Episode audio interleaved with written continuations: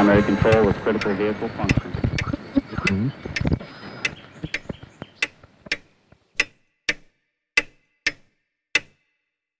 Herzlich willkommen zu Zukunft Denken, Episode 50.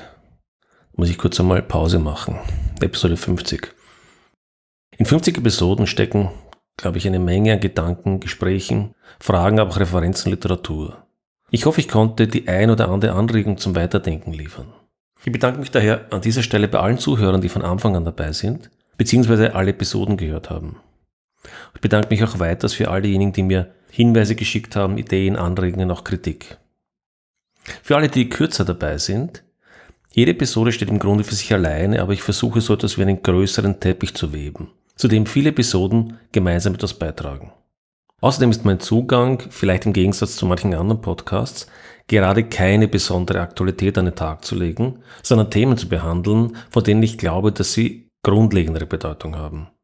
Es lohnt sich daher, so meine ich, in die Vergangenheit dieses Podcasts zu blicken und auch ältere Episoden anzuhören.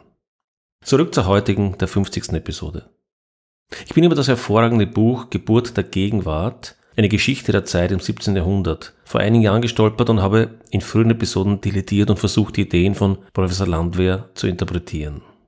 So etwa in Episode 12, wie wir die Zukunft entdeckt und wieder verloren haben, aber auch in Episode 44, was ist Fortschritt im Gespräch mit Philipp Blom, habe ich versucht, die ein oder andere Idee von Professor Landwehr aufzunehmen. Umso mehr freue ich mich, dass ich in dieser Episode die Möglichkeit habe, mit Professor Landwehr persönlich zu sprechen. Achim Landwehr ist deutscher Historiker und Germanist.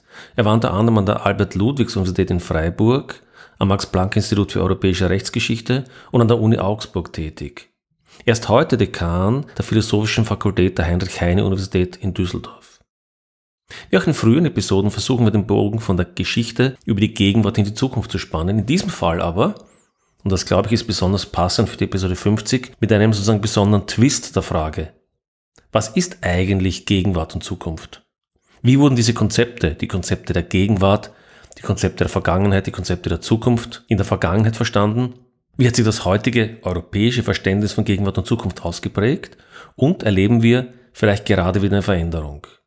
Leben wir in einer Zeitvorstellung oder erleben wir verschiedene Arten der Zeitwahrnehmung und des Umgangs mit der Zeit Vergangenheit und Zukunft zur gleichen Zeit? Von diesen Fragen ist es abhängig, wie wir unseren Einfluss auf die Zukunft sehen. Gestalten wir oder sind wir Getriebene? Wovon sind wir Getriebene? Blicken wir mit Zuversicht voraus oder wünschen uns gar in Retropien zurück? Und damit genug der Vorrede, lassen wir Professor Landwehr zu Wort kommen, um diese Fragen zu klären. Hallo Professor Landwehr, herzlichen Dank für die Gelegenheit zum Gespräch heute. Sehr gern, danke für die Einladung. Ich bin ja irgendwie auf Sie gestoßen, weil ich vor einiger Zeit Ihr wunderbares Buch gelesen habe. Das werde ich dann auch in den Shownotes natürlich noch verlinken. Und irgendwie mein Podcast heißt Zukunft denken. Und wenn man sich jetzt mit Themen auseinandersetzt, die irgendwie von der Vergangenheit in die Zukunft reichen und natürlich dabei irgendwie die Gegenwart streifen, mhm. dann stellt man sich natürlich irgendwann mal auch die Frage, was diese Begriffe der Zeit überhaupt bedeuten, nicht? Was bedeutet Vergangenheit, Gegenwart, Zukunft? Jetzt nicht in einem physikalischen Sinne, sondern in einem gesellschaftlichen Sinne, nicht? Im Sinne, wie wir als Gesellschaft diese Dinge wahrnehmen. Und äh, aus ihrem Buch Geburt der Gegenwart habe ich mitgenommen, dass so diese Idee einer linearen Zeit oder mehr oder weniger linearen Zeit mit Vergangenheit und offener Zukunft eigentlich keine Vorstellung ist, die wir sozusagen automatisch in allen geschichtlichen Epochen wiederfinden. Und eine Sache ist, die vielleicht mit der Neuzeit so richtig erst begonnen hat, das wäre mein Verständnis gewesen. Daher würde ich vielleicht einmal mit einer Frage beginnen. Wenn vielleicht die Neuzeit oder das 17. Jahrhundert vielleicht so ein Umbruch war, Könnten Sie vielleicht einmal beginnen, uns einmal darzustellen, wie war es denn vor dem 17. Jahrhundert mm, oder wie mm, war es davor? Mm, ja, ja, also das, das ist äh, natürlich eine zentrale Frage. Also wie, äh, ich, ich glaube, da trägt man Eulen nach Athen wie natürlich jede Frage, die sich mit Zeit und Zeitlichkeit und Zeitform beschäftigt, ohnehin zentral ist, weil, also auch wenn es notorisch schwierig ist, überhaupt Aussagen zu treffen, was denn Zeit sein sollte und was Zeit sein könnte, eines kann man ja zumindest immer ähm, mit äh, unweigerlicher Sicherheit feststellen, Zeit ist im Grunde überall. Ne? Also das ist so einer der Faktoren, denen wir nun äh, sicherlich gar nicht entkommen können. Und deswegen müssen wir immer damit umgehen. Gegenwartenkulturen müssen sich auf die eine Art und andere Weise, äh, auf die eine oder andere Art und Weise damit beschäftigen und dazu verhalten. Äh, und das haben sie natürlich immer auf sehr unterschiedliche Art und Weise getan. Und ich denke schon, dass man unterschiedliche Umgangsformen mit Zeit und Zeitlichkeit feststellen kann. Also wir bleiben jetzt einfach mal im europäischen Kontext. Das ist natürlich sehr verkürzt und sehr verengt. Ne? Also dieser kleine asiatische Wurmfortsatz, äh, den so ins Zentrum zu stellen, äh, ich glaube, das, das versteht sich fast von selbst, aber da wird schon kompliziert genug. Deswegen so eine, so eine Provinzialisierung auf den europäischen Kontext, der ist ganz hilfreich. Und wenn man sich nur mal den anschaut und im chronologischen Durchgang anschaut, dann sieht man natürlich, dass Verständnisse von Zeit sich durchaus verändert haben. Ich will jetzt vielleicht gar nicht, noch gar nicht vorgreifen auf, auf die, die Gegenwartsverständnisse im 17. Jahrhundert, da werden wir vielleicht gleich noch drauf zu sprechen kommen, möchte aber vielleicht sagen, dass, also, e-, egal in welchem Zusammenhang, es schwierig ist zu sagen, wie war denn das Zeitverständnis in dem und dem Zeitraum? Ja? Manchmal bin ich mir selbst unsicher, ob ich das in dem Buch deutlich genug gemacht habe. In, in Sachen, die ich danach gemacht habe, habe ich das war, war mir das immer sehr wichtig, ähm, das, das zu betonen, dass parallel zueinander in einer jeweiligen Gegenwart durchaus sehr unterschiedliche Zeitverständnisse vorherrschen können. So, deswegen, man, man kann Schwerpunkte feststellen, man kann Dominanzen vorstellen, aber sicherlich nicht das eine Zeitverständnis. Das wäre unweigerlich verkürzt. Aber um jetzt auf Ihre eigentliche Frage zurückzukommen, wie sah es denn vor dem 17. Jahrhundert aus? Natürlich dachte man über Vergangenheit nach, man dachte über Gegenwart nach, man dachte auch über Zukunft nach. Man hatte auch durchaus da unterschiedliche Vorstellungen davon, wie, wie man sich äh, zur Zeit verhält. Aber ich will vielleicht weniger von dem zentralen Zeitverständnis sprechen, sondern eher von den Unterschieden, die uns heute auffallen, weil wir uns inzwischen so weit davon wegbewegt haben, ne, von, von diesem Zeitverständnis, dass wir eher in, äh, na, ich bleibe auch jetzt da mal im, im, Kontext des christlichen Europa, äh, dass wir für Spätmittelalter, äh, Spätantike, Mittelalter äh, und noch bis ins 16., 17. Jahrhundert hinein sicherlich feststellen können. Ein wesentlicher Unterschied ist, in einer christlich geprägten Gesellschaft ist die Zukunft fast ausschließlich tendenziell negativ belegt. Ne? Äh, mit einem apokalyptischen Denken, wenn man sich einfach biblisches Geschichtsverständnis anguckt, äh, Prophezeiung der Evangelisten etc., wird das auch relativ schnell klar. Es muss immer nach unten gehen und das, äh, also die gesamt, historische Gesamtentwicklung muss abwärts gehen. Deswegen kann die Zukunft gar nicht positiv sein, zumindest nicht bis zum Zeitpunkt des jüngsten Tages. Danach wird sowieso alle Zeit aufgehoben und dann haben wir wieder einen gänzlich anderen Zustand. Und dem gegenüber. Ist das das, was man, ist, man, ist das, das, was man als Millen, Millenarismus bezeichnet? Ja, das ist eine Ausformung davon. Der Millenarismus ist also die, diejenige apokalyptische Vorstellung, die äh, davon ausgeht, dass es also im Zusammenhang mit dem jüngsten Gericht noch zu einem tausendjährigen Reich kommt, noch hier auf Erden, bevor dann äh, tatsächlich also ähm, ja die endgültige Entscheidung getroffen wird, äh, wie denn der Zustand in, in der Ewigkeit im, im Jenseits auszusehen hat. Ja, Millenarismus ist eine sehr dominante und ja auch heute immer wieder mal zu findende äh, äh, Ausformung davon. Aber stattdessen das Positive sah man immer in der Vergangenheit. Ja? Und ich meine, das sind ja so Phänomene, die wir äh, auch bis zum heutigen Tage nicht losgeworden sind, nämlich die Idealisierung der Antike zum Beispiel. Also alles das, was näher, historisch gesehen, näher an der Schöpfung war, musste automatisch besser sein. Ja. Das ist also ein sicherlich, sicherlich ein ganz zentraler Unterschied. Und ein zweiter Aspekt, der für uns vielleicht, äh, ja, wie soll ich sagen, also etwas gewöhnungsbedürftiger ist, ist ein, äh, ein, ein, ein Zeitverständnis, das eher auf Statik hinausläuft. Äh, soll heißen, also eher wenig Veränderungen annimmt, auch wenig Veränderungsmöglichkeiten annimmt, sondern sein Heil vor allem in der Stabilität der Verhältnisse sah. Also Veränderungen an sich und vor allem Innovationen zum Beispiel waren etwas, was per se eben nicht positiv konnotiert war, sondern also das Neue, das Neue ist eher genau, suspekt vielleicht. Genau, weil jedes Neue heißt auch Veränderung und Veränderung ist ja etwas, was in die Zukunft weist. Ergo konnte es nur eine Veränderung zum Schlechteren sein. Ne? Deswegen ist auch sowas zum Beispiel so eine, so eine, so eine Bezeichnung wie, äh, also ein lateinischer Ausdruck für Aufsteiger unterschiedlicher Art. Ein Homo novus, ein neuer Mann, ist eher äh, ein, ein äh, also sicherlich kein positiver Ausdruck. Ja? Vielleicht auch keine Beschimpfung, das nicht, aber das ist schon, schon eine ganz deutliche Signatur nach dem Motto, das ist ein Aufsteiger, jemand, der neu dazugekommen ist. Er kann sich also auf keine äh, ähm, ähm, langen ähm, Zeiten und oder an, an antike Vorläufer oder sonst was zurückberufen und das ist dann äh, von daher erstmal schlecht. Also das wären sicherlich zwei Punkte, die ganz zentral anders sind als, ähm, als die Auffassungen, die äh, im 21. Jahrhundert mit Blick auf die Zeit vorherrschen. Mir ist ein Zitat von Peter Sloterdijk untergekommen in einem Interview, was ich ganz interessant fand. Vielleicht passt das hier hinein. Er hat irgendwie gemeint, seit der Antike gilt, es ist egal, wann sie geboren sind oder sterben, es läuft immer dasselbe Stück. Das stimmt seit 200 Jahren nun nicht mehr. Also so die Idee ist, wurden sie im Jahr 800 oder 1200 geboren, also wenn ich Sie sozusagen ins Jahr 800 oder 1200 zurück äh, teleportieren würde und es Ihnen keine weiteren Informationen geben würde, hätten Sie möglicherweise Schwierigkeiten festzustellen, in welchem Jahr Sie sind. Ja. Was nun aber sicherlich äh, in den letzten 100 Jahren jetzt nicht mehr zutrifft. Das heißt, das würde auch ein bisschen für diese Gleichförmigkeit äh, mm. sprechen, oder? Mm. Ja, das, das, das ist richtig. Äh, interessanterweise findet man aber genau solche Aussagen äh, fast zu allen Zeiten. Das ist wiederum etwas, was unsere Gegenwart nicht besonders auszeichnet, nämlich dass sie sich selbst als ungemein beschleunigt, geprägt von Veränderungen, extrem unsicher, auf wackeligen Füßen, wie auch immer sieht und man stattdessen immer wieder darauf zurückweist, naja, früher war ja alles viel stabiler. Genau die gleichen Diskussionen finden Sie im 17. oder 16., auch schon 15. Jahrhundert. Also für uns sehr abstrus, aber die genau darauf hinauslaufen.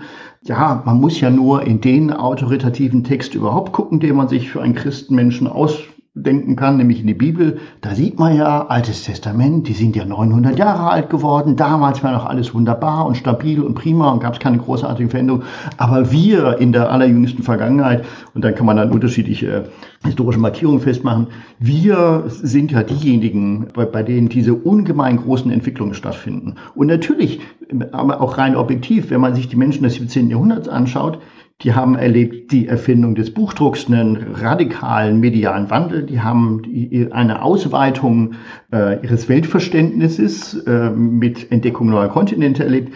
Die haben erlebt eine sogenannte wissenschaftliche Revolution, auf einmal einen neuen Blick ins Universum. Denen ist die Welt vom Kopf auf die Füße gestellt worden. Von daher, deswegen meine ich, also das können wir auch in die Spätantike transportieren. Da finden Sie ähnliche Aussagen. Was nichts gegen das Zitat von Sloterdijk sagt. Das ist durchaus zutreffend, würde ich sagen. Nur da finden wir wiederum Gemeinsamkeiten, die sich durchaus in unterschiedlicher Ausformung aber immer wieder finden lassen, nämlich ein Selbstverständnis der jeweiligen Gegenwart, das darauf hinausläuft und sagt, wir sind in einer außergewöhnlichen Situation, weil im Gegensatz zu allen bisherigen haben wir. Und dann kann man eine Auflistung von ja, historischen Phänomenen anführen, die nochmal nicht falsch sind, aber im, im Ergebnis oder in der These münden, die immer wiederholt wird, nämlich wir leben in außergewöhnlichen Zeiten, sowas gab es bisher noch nie. Ich finde das wahnsinnig spannend, weil bevor wir jetzt ins 17. Jahrhundert kommen und was sich dann dort auch vielleicht verändert hat, diese subjektive Wahrnehmung, die Sie gerade geschildert haben, dass sich jede Zeit irgendwie so als die Zeit des Umbruchs vielleicht auch wahrnimmt. Ja, ja. Ich fand das wahnsinnig spannend. Ich habe das auch im Gespräch mit Philipp Blom äh, besprochen, der dieses wunderschöne Buch geschrieben hat, der taumelnde Kontinent, glaube ich, von den Jahren 1900 bis 1914. Mhm. Und ich bespreche das auch immer wieder mit Studenten, wie jeder das Gefühl hat, heute all, all die Unternehmer und die Silicon Valley Leute erzählen, was für wahnsinnigen Umbrüchen wir leben und so ja. weiter. Und wenn man sich dann aber durchliest, was eben die Menschen so von vielleicht 1890 bis 1910 oder so, ja, ja. was dort passiert ist, ist ja, überhaupt nicht vorstellbar, eigentlich nicht von der Elektrizität. Also eigentlich alles, was wir als modernes Leben wahrnehmen, mit Ausnahme des Computers zu einem gewissen Maß, stammt eigentlich aus diesen 20, 30, 40 Jahren, nicht? Und der Umbruch ja. war gigantisch und das macht man sich heute, heute glaubt man, das war eine verschlafene Zeit irgendwie vielleicht ja. in der Vergangenheit. Ja, ne? ja, also, und, und eben je, je, weiter das von uns wegrückt, und ich glaube auch das ist so ein Phänomen, dass das für Zeitverständnisse sehr typisch ist, nämlich die, nehmen wir es mal die Rhythmisierung ja, oder die, die Taktung, äh, was man ja feststellen kann an Epocheneinschnitten. Wir müssen ja einfach nur mal von unserer eigenen Gegenwart ausgehen und von da aus zurückrechnen, wo setzen wir Epocheneinschnitte. Ne? Inzwischen werden die 70er Jahre relativ prominent als Epocheneinschnitt gesetzt. Ne? So Bücher von Frank Bösch über 1979, für Sarasin 77, die 70er als die Zeit, als unsere Gegenwart äh, begonnen hat. So, dann natürlich 45, dann natürlich 1914, 18, dann müssen wir vielleicht schon wieder weiter zurück und dann sind wir vielleicht schon bei 1789 und dann werden es schon 300 Jahre, dann sind wir bei 1500, dann werden es schon 1000 Jahre. Was soll das heißen? Das bedeutet, dass je weiter diese Entwicklungen von uns entfernt sind und uns nicht mehr unmittelbar zu betreffen scheinen, desto stabiler erscheinen sie uns. Das ist aber tatsächlich ein Perspektivenproblem. Denn das, was Sie gerade genannt haben, in der Tat, wenn man sich den Zeitraum des späten 19., frühen 20. Jahrhunderts anguckt, noch vor dem Ersten Weltkrieg, das sind genau die Bereiche, in denen auch da unser Weltbild, Relativitätstheorie, Quantenphysik etc. fundamental auf den Kopf gestellt worden ist. Eine völlig neue Art, das Leben zu denken, inklusive natürlich alle technischen Innovationen etc. pp. Ich meine, die Zeit um 1500 habe ich gerade angesprochen. Auch da, man muss sich das also rein quantitativ nur mal vorstellen. In der Zeit zwischen 1450 und 1500, fünf Jahrzehnte, sind europaweit genauso viele Bücher produziert worden über den Buchdruck wie in den 1000 Jahren zuvor zusammen. Ja. Das ist eine mediale Explosion, äh, die ja, also ich meine, nicht umsonst bitte mir die Parallele zum Internetzeitalter gezogen, die man sich kaum ausmalen kann. Die, die Leute reden von einer Informationsflut, von einer, von einer Wissenskulmination, die nicht mehr zu bewältigen ist. Sie wissen gar nicht, wohin mit dem ganzen Zeug. Ne? Ähm, das Zeitalter des Universal Universalgelehrten geht damit dann eigentlich auch langsam zu Ende. Ja, nicht? ja, da sagt man, okay, Leibniz war vielleicht der letzte, der Film im 19. Jahrhundert noch, die waren vielleicht die letzten. Ja. Ähm, ähm, es ist die Frage, äh, ob dass das Universalgenie, egal ob männlich oder weiblich, wirklich davon abhängig ist, wie viel Informationen es verarbeiten kann oder vielleicht von dem Selbstbewusstsein, ist einfach zu tun.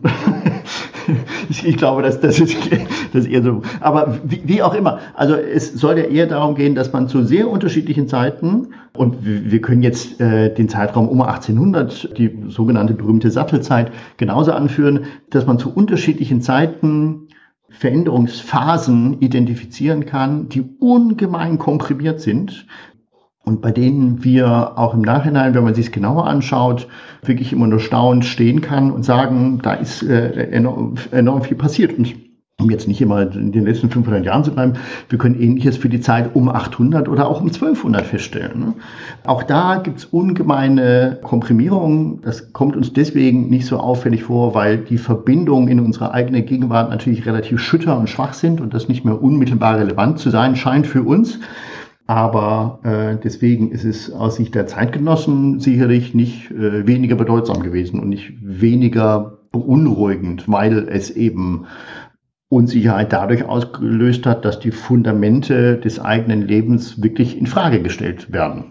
Spannend, das heißt, wir haben einerseits ein Rückschauproblem oder eine Rückschaudimension dabei, aber bleiben wir trotzdem noch einmal dabei, so mit 1700, sagen wir mit ungefähr um 1700 herum, dann Neuzeit hinein, beginnt sich ja dann doch schon etwas fundamentaler zu verändern. Können, können wir da vielleicht mal ein bisschen darauf eingehen, was dann hier so dann beginnt sich zu drehen. Okay. Sie, Sie, zielen jetzt schon auf, auf, auf Zeitmodelle, Zeitkonzepte ab, ja? Ne, ja, äh, ja, ja. Also natürlich, man, was damit verbunden ist. Ja, genau, genau, ja, es, es tut sich in der Tat eine ganze Menge. Nein, also man, man, was man feststellen kann, und, und das habe ich jetzt versucht eben in diesem Buch so gewissermaßen als, als Sonde ähm, mal, mal auszuloten, was sich tut um 1700, im, ja, also äh, fällt mir schwer, das genau zu datieren, kann man sicherlich nicht, aber es, man kann das sicherlich schon 1650 feststellen, aber in den 1670er, 1680er Jahren gibt es so viele Beispiele dafür, dass man daran einfach nicht mehr vorbeischauen kann, ist ein Phänomen, das ich eben als Geburt oder Entdeckung der Gegenwart äh, bezeichne, nämlich dass man den Zeitraum, den über den man natürlich schon länger verfügt hat gewissermaßen, also als, als, als Denkhorizont, die eigene Gegenwart, dass man den nun auch als Handlungs- und als Möglichkeitsraum entdeckt. In die Zukunft gerichtet? Äh, in die Zukunft, ja, also potenziell zumindest in die Zukunft gerichtet, aber zunächst mal wirklich als eigenständiger Zeitraum, in dem man hier und jetzt aktiv etwas tun kann. Dass das Auswirkungen in die Zukunft hat, das, das sicherlich. Das Zukunftsdenken kommt dann damit einher, beziehungsweise ich würde es so formulieren, in dieser Trias von Vergangenheit, Gegenwart und Zukunft verschieben sich die Gewichte. Während man bis dato nicht ausschließlich, aber meistens davon ausgegangen ist, dass man Lösungen für gegenwärtige und auch zukünftige Probleme, vor allem in der Vergangenheit findet. Historia magistra vitae, die Geschichte ist die Lehrmeisterin des Lebens. Ich muss mich nur in der Vergangenheit angemessen bedienen. Dann habe ich da genug Rezepturen, um Probleme zu lösen für das Hier und Jetzt und auch für das Morgen. Verschiebt sich das markant in der zweiten, ab der zweiten Hälfte des 17. Jahrhunderts. Man merkt nämlich in sehr unterschiedlichen Themenbereichen und Lebenszusammenhängen, dass vergangene Modelle eben nicht mehr hinreichen, dass diese Rezepte nicht mehr aufgegriffen werden und man stattdessen darauf abzielt, Gegenwart zu entdecken. Also das eigene Hier und Jetzt Warum passiert das? Das hängt sicherlich ganz massiv mit, mit den Entwicklungen der ersten Hälfte des 17. Jahrhunderts zusammen, vor allem kriegerische Auseinandersetzungen, vor allem der Dreißigjährige Krieg, der eine Form von Zerstörung und Verunsicherung mit sich gebracht hat, die man heute, glaube ich, nur noch mit dem Ersten und Zweiten Weltkrieg vergleichen kann. Auch was Menschenopfer angeht, wird immer wieder gesagt, zu Recht gesagt, der Dreißigjährige Krieg ist die größte menschengemachte Katastrophe bis zum 20. Jahrhundert. Ja.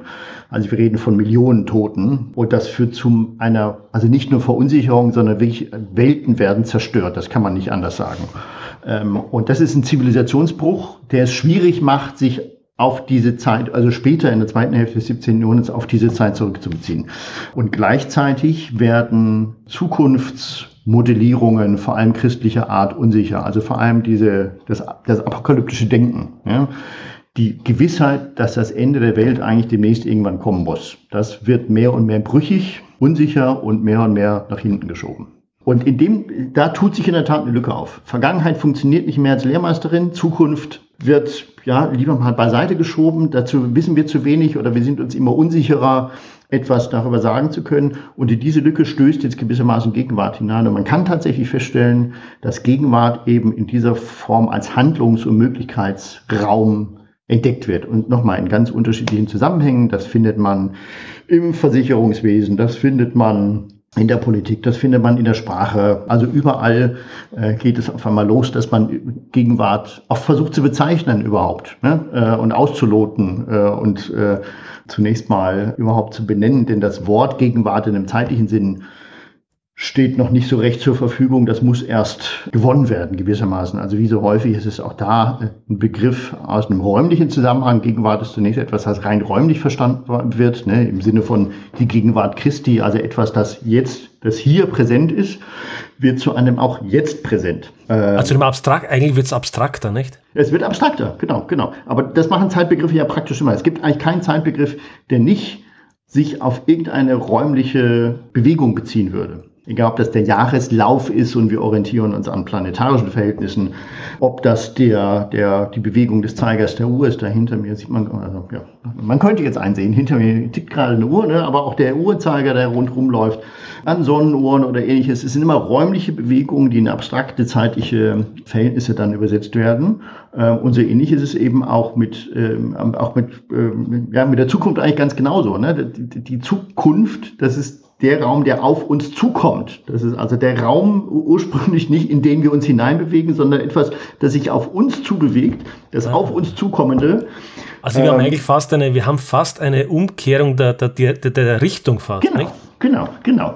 Äh, und das ist eben das, das, das Interessante, in dem Moment, in dem die Gegenwart von einem rein räumlichen Verständnis dann zu, auch zu einem zeitlichen Verständnis wird also die doppelte Konnotation ist ja immer noch da. Wir können ja immer noch in Gegenwart von jemandem etwas tun, aber leben auch gleichzeitig in der Gegenwart. Aber allein schon das Reden, wir existieren in der Gegenwart, das hat schon so eine räumliche ähm, ähm, ähm also ähm, ja, über, über das Pronomen läuft, läuft es ja auf eine, auf eine räumliche Vorstellung hinaus, ne? dass es so, ein, so eine Schachtel ist, ne? die Gegenwart und wir sind da jetzt drin und dann kann man sich überlegen, ja, bewegt sich die Schachtel auf dem Zeitstrahl in die Zukunft hinein oder kommt eine andere Schachtel auf uns zu oder wie man das auch immer äh, übersetzen möchte. Ja, aber in der Tat, diese, diese Bewegungsrichtungen, die sind schon sehr interessant. Vielleicht noch eine kurze Anmerkung, nur um, um deutlich zu machen, wie, wie wichtig diese räumlichen Verständnisse sind. Ich bin mir jetzt gar nicht ganz sicher, ob ich das in dem Buch auch erwähnt habe, aber in einem anderen zumindest habe ich es zumindest erwähnt. Denn auch diese Zukunftsvorstellungen, gerade wenn man das, das interkulturell sich anguckt, sind sehr unterschiedlich und zwar bis zum heutigen Tag. Man findet eben sowohl in südamerikanischen, aber auch in afrikanischen Kulturen bis zum heutigen Tag immer noch das Phänomen, dass wenn man versucht, die Zukunft gestisch darzustellen, ja, dann also im europäischen Kontext, im westlichen Kontext zeigt man immer nach vorne. Die Zukunft ist immer vor uns. Es gibt eben gerade auch aus der Sprachwissenschaft, aus der Ethnologie Beispiele, dass in, in, anderen Kulturen der gestische Hinweis immer nach hinten geht. Die Zukunft ist hinter uns. Warum? Sie ist hinter unserem Rücken, weil die Zukunft sehen wir ja nicht. Ne? Äh, die Vergangenheit ist etwas, was vor uns liegt, weil die kann ich sehen, da kann ich ja wissen, was passiert ist, da habe ich Relikte, Geschichten und sonst irgendetwas. Von der Zukunft weiß ich nichts, deswegen muss ich hinter einem liegen. Also das ist schon so ein kleiner Hinweis darauf, wie sehr solche Zeitvorstellungen und Raumvorstellungen immer miteinander einhergehen und wie sehr sie sich eben auch unterscheiden können und auch durchaus plausibel unterscheiden können. Das heißt nicht, dass das eine richtig oder falsch ist. Es scheint einfach nur, äh, ja, äh, wie sehr, wie groß die Variantenbreite ist mit Blick auf diese Zeitmodelle. Ich fand das jetzt sehr spannend aus einem Grund, an den ich zuvor gar nicht gedacht hatte, auch glaube ich in Ihrem Buch nicht vorkommt. Aber diese Idee, dass sich sozusagen dieses Verständnis von Zukunft, also von einer konkreten in eine abstraktere Dimension entwickelt. Und es gibt ja diese spannende, diese spannende Untersuchung von Alexander Luria, heißt er, glaube ich, dieser Psychologe, der zur Zeit der russischen Revolution wie breite Schulbildung ausgerollt wurde, mhm. Diese Zeit genutzt hat, um in Dörfer zu gehen und, und Menschen sozusagen kognitiv äh, zu testen, bevor, nach der Schulbildung und da eigentlich festgestellt hat, dass das Abstraktionsvermögen sich völlig verändert hat. Mhm. Also dass die Menschen mhm. zuvor, wenn man ihnen Fragen gestellt hat, irgendwie immer mit ganz konkreten alltäglichen Beispielen verhaftet waren mhm. und dann nach der Bildung dann in der Lage waren, ja. Äh, Analogieschlüsse zu ja. ziehen, die sie vorher nicht in der Lage waren. Also, ja. Und das hat mir auf die Idee gebracht, dass vielleicht moderne oder die moderne Zeit auch eigentlich immer ein höheres Maß an Abstraktionsfähigkeit bedeutet. Ja, ja, ja, ja das, das, das sicherlich. Also Abstraktionsfähigkeit, äh, gut, ist, ist ähm, ähm, also, Entschuldigung, wenn ich da mal so ein bisschen korrigierend eingreife, aber ich bin immer so ein bisschen vorsichtig bei diesem, wir brauchen mehr an oder wir haben inzwischen mehr an. Das stimmt natürlich. Ne? Man, man kann auch rein quant äh, also ganz objektiv messen, dass wir es mit einer Zunahme an Abstraktionen zu tun haben. Nur nochmal, so, so, ähnlich wie ich vorhin schon die Perspektivfrage angesprochen habe, äh, Sie, Sie können ähnliche Aussagen für Zeitgenossen um 1500 oder um 1200 oder um 1700 oder wann auch immer, die würden was Ähnliches sagen und hätten dafür genauso empirische Beispiele. Und ich sage meinen Studierenden auch immer, seid vorsichtig äh, oder haltet euch schwer zurück, wenn es darum geht, Urteile über vergangene Zeiten zu stellen äh, und deren Fortschrittlichkeit oder Rückschrittlichkeit oder was auch immer. Denkt einfach daran, wie in 200 Jahren über uns gesprochen wird. Ne? Was für lächerliche kleine Würmer wir waren und was wir dachten, was jetzt hier großartig, aufwendig, unsicher, kompliziert, technisch fortschrittlich oder sonst was ist, da werden die nur drüber grinsen ne? äh, und uns in irgendeinen Mittelalter des 21. Jahrhunderts schieben oder so. Also des, deswegen bin ich da immer ein bisschen vorsichtig. Diese, diese äh, Phänomene sind in der Tat sehr, sehr perspektivenabhängig. Aber klar, Abstraktion ist, ist ein, ein äh, enorm wichtiges Phänomen, äh, ist auch, glaube ich, etwas, ja gut, ich, äh, auch mit anthropologischen Konstanten bin ich immer extrem zurückhaltend, beziehungsweise benutze sie nie, aber das ist etwas, was ich auch bei Hans Blumenberg gelernt habe, dass man äh, den, äh, das sich menschliches, menschliche Existenz dadurch auszeichnet, durch diese Fähigkeit zur Abstraktion, du, zur Distanz. Ne? Also Abstraktion heißt, oder Abstrahieren heißt sich von etwas wegnehmen ne? oder sich von etwas zurückziehen können.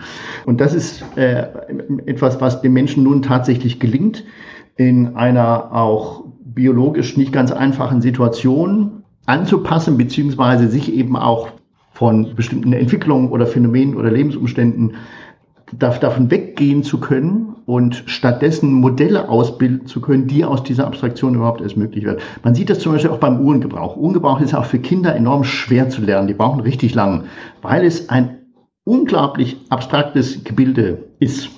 Also mit, mit so einem komischen Kreis und Zahlen und komischen Zeigern, die sich bewegen, Zeit darzustellen und damit dann noch irgendwie umzugehen. Das, das erfordert in der Tat erstmal eine längere Lernzeit, um sich da äh, in der Tat auch reinzudenken und damit dann, dann umzugehen.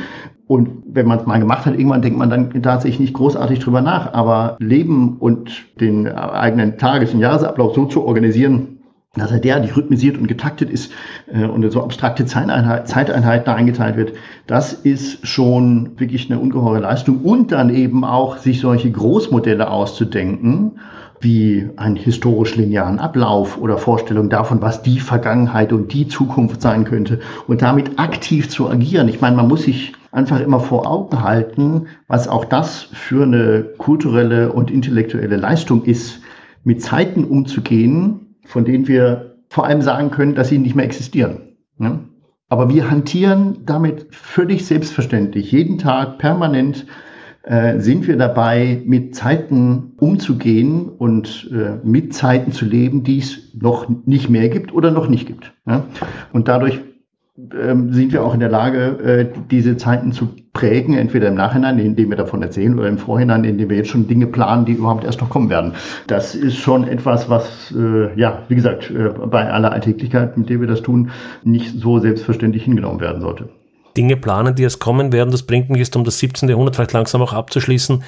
Die Tatsache, dass die man kann sagen, die moderne Naturwissenschaft natürlich auch um diese Zeit irgendwie so ihre Anfänge ja, genommen ja. hat, hätte ich es vermutet, dass das natürlich auch einen Einfluss hat, ja. nicht im Sinne der Machbarkeitsidee, nicht nur des Verständnisses der Welt, sondern auch dann zu erkennen, ich verstehe nicht nur die Welt, sondern ich kann auch durch dieses Verständnis plötzlich einen Handlungsspielraum gewinnen, der weit in die Zukunft richtet, oder? Ja, ja, ja. Ja, ja, in, in der Tat, das, äh, da, da kommt natürlich eine, eine ganze Menge zusammen und auch die, die Tatsache, dass äh, überhaupt die Na Naturwissenschaften oder das, was wir heute als Naturwissenschaften bezeichnen, ich muss ja mal historisch korrekt sprechen, also zeitgenössisch gesprochen die Naturphilosophie, ne, da kommt sie nämlich eigentlich her. Also dass die Naturphilosophie so einen Aufschwung genommen hat und in der Tat zu dem geworden ist, was wir eben Grundlegung unseres modernen, in Anführungsstrichen, wissenschaftlich-technischen Weltverständnisses annehmen, so, so, grundlegend geworden ist, das ist immer wieder erstaunlich, vor allem auch da die Geschwindigkeit, mit der das passiert ist. Also eben ausgehend in der Astronomie, aber dann eben auch relativ schnell übergehend eben in Bereiche, die wir heute bezeichnen als Physik, Chemie etc., pp., auch Biologie. Ähm, das ist schon wirklich schwindelerregend und dafür gibt es nicht den einen auslösenden Faktor. Warum ist es dann passiert? Ich habe versucht, das vorhin so ein bisschen kurz anzudeuten warum diese Entwicklungen sicherlich im 17. Jahrhundert kulminiert sind, da müsste man eine ganze Menge an Faktoren anbringen, aber die Wissenschaften spielen da eine ganz erhebliche Rolle. Auch um, um das nochmal deutlich zu machen, man darf nicht vergessen und nicht übersehen, dass wir es auch hier nicht mit einer eindeutigen, linearen, fortschrittsgerichteten oder wie auch immer Entwicklung zu tun haben. Denn gerade im, im Bereich der Naturwissenschaften, auch da vermengen sich wiederum Zeitvorstellungen, die für uns vielleicht nicht so unbedingt zusammenpassen. Zunächst mal auf den, auf den ersten Blick. Soll heißen, das sind Menschen, nehmen wir einfach mal die Großen, ne? Galilei, Newton, Kepler und wie sie alle heißen, das sind Menschen, die sind nach ihren zeitgenössischen Maßstäben im Bereich der Naturphilosophie, Schrägstrich Naturwissenschaften unterwegs, machen ungemein fundamentale Entdeckungen, stellen tatsächlich auch das Bild der Welt auf den Kopf und die Grundlagen der Welt auf den Kopf, tun das aber fast ausnahmslos mit dem Ziel, die göttliche Schöpfung zu beweisen und die Großartigkeit, also bessere Erklärungen für uralte Probleme bereitzustellen. Das ist eigentlich der Punkt. Letztlich wollen sie, das will Kepler, das will Newton, das wollen Galilei, letztlich wollen sie den endgültigen Gottesbeweis vorlegen. Das heißt, auch die reihen sich ein in eine ungemein lange Tradition, sehen sich eben nicht als Revolutionäre. Deswegen hat Galilei auch ein Problem damit, warum ihm der Prozess gemacht wird. Ähm, der Prozess wird ihm auch aus anderen Gründen gemacht. Aber die theologischen Gründe sieht er eben nicht ein, weil er eben gar kein Problem darin sieht, zu beschreiben, wie großartig die göttliche Schöpfung ist, ähm, sondern er hat eben nur bessere Mittel, um das zu erkennen und das zu erklären. Ja, das, Lust, ähm, das Lustige ist eigentlich, was Sie Kepler sagen, nicht? Ja.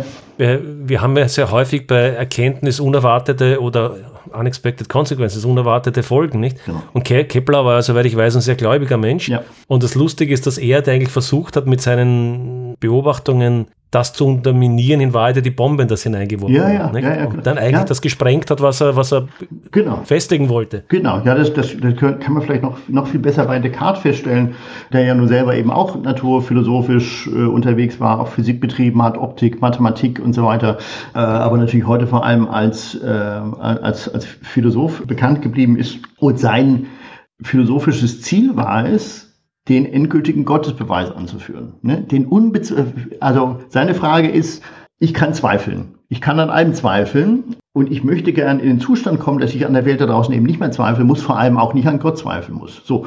Und den Kniff, den er gefunden hat, ist der Ausgangspunkt alles Zweifelns äh, bin ich ja selber. Äh, nur an mir selbst kann ich dann eben nicht zweifeln. Ne? So. Und von da aus kommt dann eine Argumentationskette, an deren Ende dann Gott steht. Der Punkt ist nur, wenn man vom Ich ausgeht und dann zum Gott, zu Gott kommt, kann man irgendwann auch Gott weglassen. Dann brauche ich das. Äh, also ja. da, da, auch das ist so eine, eine nicht ja. intendierte Konsequenz. Das wollte ja. er natürlich nicht, aber er hat zumindest die Grundlagen dafür gelegt, dass er sagt, okay, ich kann an einem zweifeln, an mir selber nicht, aber an Gott kann ich dann schon zweifeln. Das funktioniert noch. Also auch da äh, eine, ja, wie soll ich sagen, eine Neuzeitigkeit wider Willen, wenn man so möchte. Ja? Gibt auch die schöne Rede, ähm, ähm, ein, ein deutscher Historiker, Johannes Burkhardt, hat das mal äh, so schön gesagt, dass mindestens 16. und auch noch so die erste Hälfte des 17. Jahrhunderts eine Neuzeit war, die sich ihre eigene Neuzeitlichkeit noch nicht eingestehen wollte. Äh, erst so ab 1650 legt das dann los, dass man sagt, ja doch, in der Tat, wir sind schon Neuzeit. Also was man auch, vielleicht noch ein kleines Beispiel dafür, was man auch daran feststellen kann, dass die Rede vom Mittelalter, also als an der eigenen Epoche, auch in der zweiten Hälfte des 17. Jahrhunderts erfunden wurde. Warum? weil man selber feststellt, wir sind was anderes, wir sind tatsächlich eine neue Zeit. Und um das deutlich zu machen, muss man sich von einer älteren Zeit, von einem Medium Evum abgrenzen. Ne? Und dafür wird das Mittelalter erfunden und damit wird es dann auch dunkel, weil wir strahlen in unserer eigenen Gegenwart natürlich umso heller, je dunkler äh, das ist, was vor uns kam. Und damit kämpfen wir gewissermaßen bis heute um jetzt vielleicht äh, aus der Vergangenheit langsam in die Gegenwart und mhm. Zukunft zu kommen. Ich habe da noch ein ganz schönes Zitat. Ich weiß, weiß nicht, ob Sie den amerikanischen Intellektuellen Douglas Rushkoff kennen. Der hat ein ganz schönes Buch vor einigen Jahren geschrieben, das heißt Present Shock, also der mhm. Schock der Gegenwart mhm. eigentlich. Und da hat er ein Zitat äh, drinnen, das mir ganz gut gefallen hat. Er hat gemeint, Pflanzen binden Energie, Tiere binden Raum, Sie können sich jagen, bewegen, Energien und Ressourcen sozusagen über wesentlich größere Flächen einfangen. Der Mensch aber ist in der Lage, Zeit zu binden. Mhm. Wir können einerseits die Erfahrungen der Vergangenheit inkorporieren und weiterverarbeiten und dann an die nächste weitergeben und mhm. damit sozusagen seine Zukunft eröffnen. Ist das ein, ein Bild, das Ihnen gefällt? Ja, das ist ein Bild, das, das mir durchaus gefällt. Ich, ich würde es, also auch hier, äh, ich würde es nicht kategorial ganz so streng sehen. Also ich würde schon durchaus auch sagen, Tiere sind auch dazu in der Lage, Zeit zu binden. Äh, also allein schon Vorrat anzulegen, für den kommenden Winter Nüsse zu sammeln und irgendwo im Erdboden zu verbuddeln, weil ich weiß, ich brauche die in den nächsten Monaten, ist auch schon Zeitbindung. Das ist Planung, das ist Zukunftsplanung. Die, die, die mag nicht als intellektuelle Leistung, sondern eher als äh, genetische Anlage äh, daherkommen, aber soll uns jetzt vielleicht hier nicht kümmern, äh, wo der Auslöser dafür liegt. Äh, aber ganz klar, es gibt natürlich massive qualitative wie auch quantitative Unterschiede. Und in, insofern passt das sehr, sehr gut. Also, dass Menschen dazu in der Lage sind, eben in dieser Art und Weise zu zeitbindenden Wesen zu werden. Und das, ähm, ähm, ich habe das vorhin ähm, wesentlich umständlicher und, und nicht so schön wie in dem Zitat versucht zu formulieren mit diesen Abstraktionsmöglichkeiten. Ne? Also in dieser Art und Weise mit Zeiten umzugehen und auch mit Verhältnissen umzugehen, mit Wirklichkeiten umzugehen, die nochmal nicht mehr existieren oder noch nicht existieren äh, oder auch nie existieren werden. Äh, mein Science Fiction und ähnliches, auch da operieren wir selbstverständlich mit Zeiten, von denen wir jetzt schon wissen, die gibt's nicht. Das heißt aber, und die wird es auch nie geben in der Form, das heißt aber nicht, dass sie völlig einflusslos wären, sondern die werden ja dann schon gegenwärtig relevant, sei es als popkulturelles Zitat oder so, ne? oder vielleicht tatsächlich als Idee, die aus dem Science-Fiction-Roman dann eben doch mal Roman oder Film äh, umgesetzt und übersetzt wird und jemand sich überlegt, ach ja, warum nicht, probieren wir es doch mal, die sich selbst bindenden Schuhe oder sowas. Vielleicht ist was ja tatsächlich möglich. Also das, das tun Menschen und auf, nochmal auf eine exzessive Art und Weise. Und das ermöglicht natürlich auch eine ganze, eine ganze Menge. Also ermöglicht eben auch Planung in einer Art und Weise, wie es andere Lebewesen in der Form sicherlich nicht hinbekommen. Ermöglicht es uns eben auch hinauszudenken für, für kommende Generationen. Und zwar sowohl im Positiven wie im Negativen. Das heißt, man kann einiges tun. Man hat aber natürlich auch, äh, sieht möglicherweise auch viele Entwicklungen ablaufen. Und noch ein weiterer Aspekt, den ich da auch noch mit einbinden würde, bei diesem Aspekt der Mensch als zeitbindendes Wesen, das bringt natürlich auch eine ungeheure Form von Verantwortung mit sich. Ja, also das, ich, so wie ich das verstanden habe, ist das ja sicherlich auch ein, ein zentrales Anliegen in Ihrem Blog, wenn es darum geht, äh, über den Podcast, Entschuldigung, des, des Podcasts, wenn es darum geht, Zukunft denken, die politische und ethische Verantwortlichkeit, die damit einhergeht. Wir können das und wir müssen es auch tun. Wir müssen es aber auf eine Art und Weise tun, nämlich Zukunft gestalten und mit abwesenden Zeiten umgehen, dass wir immer diejenigen mitdenken, die nicht mehr für sich selbst sprechen können oder noch nicht für sich selbst sprechen können. Das ist ein Argument, das ich bei, bei Jacques Derrida äh, geklaut habe, der ganz deutlich darauf hinweist, dass die jeweils Gegenwärtigen genau diese Verantwortung haben, sowohl in der Rückschau, Stichwort Erinnerungskultur, für diejenigen zu sprechen, die das eben nicht mehr können und äh, mit Blick auf Zukunftsplanung für diejenigen zu sprechen, die noch nicht für sich selbst sprechen können oder vielleicht für sich selbst sprechen können, aber noch nicht wählen dürfen, ne? ähm, bei Fridays for Future zu bleiben oder ähnlichem. Also da, das ist ein, ein Aspekt, der, ja, also nochmals, viele Möglichkeiten, aber auch äh, äh, ganz ungeheure Verantwortlichkeiten mit sich bringt. Was ein wahnsinnig schwieriges Thema ist, weil natürlich die, über die heutigen Kinder kann man sozusagen noch verfügen, also verfügen ja. im Sinne von, die sind ja. da.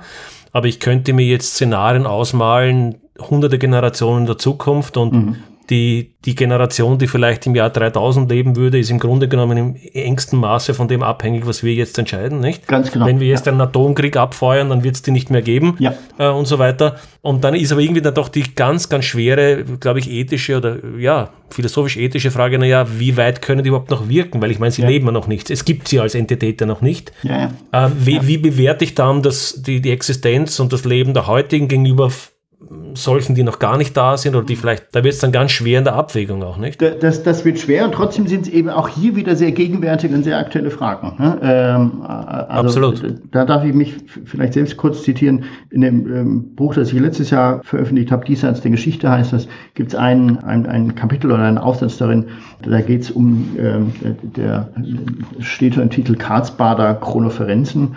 Da geht es um, äh, also mein Ausgangspunkt war die sogenannte Atomsemiotik. Ähm, es gibt einen kleinen Unterbereich der Linguistik, die sogenannte Atomsemiotik, die kümmert sich vor allem darum, wie wir im Zusammenhang mit Endlagerungsstätten von Atommüll mit Generationen, heute schon mit Generationen kommunizieren und kommunizieren müssen, die aber erst in 10.000 Jahren leben werden. Das heißt, man muss diese Endlager ja so sicher gestalten, dass nicht in 500 oder 1000 oder eben auch 10.000 Jahren, je nach Halbwertszeit des, des Mülls, der da abgelagert wird, eigentlich müsste man über 10.000 Jahre hinausdenken, aber in Atomsemiotik ist interessanterweise 10.000 ist immer so eine magische Zahl, die da aufgerufen wird. Man muss ja dafür sorgen, dass diese Menschen nicht auf die Idee kommen, ach guck mal, da ist ja was Interessantes vergraben, archäologisch vielleicht ganz viel, buddeln wir das doch mal aus. Ne? So, wie machen wir also heute schon für in 10.000 Jahren deutlich, Leute, lasst das Zeug da liegen, das ist gefährlich. Das ist enorm schwierig, denn das Einzige, was wir wissen heute, ist, dass Sprache in 10.000 Jahren ziemlich sicher nicht mehr so wahnsinnig viel mit der Sprache zu tun haben wird, die wir heute sprechen. Also wenn man mal zurückgeht Viele der ägyptischen Altertümer sind so um die 5000 Jahre alt und äh, Hieroglyphen zu entziffern hat eine ganze Weile gedauert. Äh, also den Abstand kann man nochmal verdoppeln und sich dann ungefähr vorstellen, wie schwierig die Kommunikationssituation ist. So, und äh, ich habe mich in diesem Beitrag dann mit so einem kleinen amerikanischen Ort Carlsbad in New Mexico beschäftigt, wo genau sowas getestet wird. Da, da findet sich nämlich so ein Atommüllendlager. Und wie macht man das mit der Zukunft kommunizieren über so weit, weite Strecken hinweg? Aber eben, das ist ein Punkt, auch gerade für die deutsche Diskussion wird hier auch geführt oder in vielen Ländern wird die geführt. Das ist ein Punkt, der sehr zentral ist. Wie kommunizieren wir da ganz konkret mit einer abwesenden Zeit, von der wir fast nichts prognostizieren können? Ja. Also ich finde ich finde das, ich finde das, das Problem sehr spannend und relevant. Allerdings, ich kenne das Thema, ich glaube allerdings, dass da ein bisschen auch eine, eine, ein bisschen Irrtum dahinter liegt, mhm. ist nämlich auf Atom zu beziehen. Interessanterweise ist gerade Atom das geringere Problem, weil mhm. Atommüll zerfällt und danach irgendwann einmal ist er weg. Äh, und ich, ich, ich finde das eine ganz interessante und geradezu ideologische Verzerrung des Problems. Wir haben nämlich eine um gigantische Größenordnungen größere Endlagerproblematik mit anderen Industriegiftstoffen. Mhm. Ja.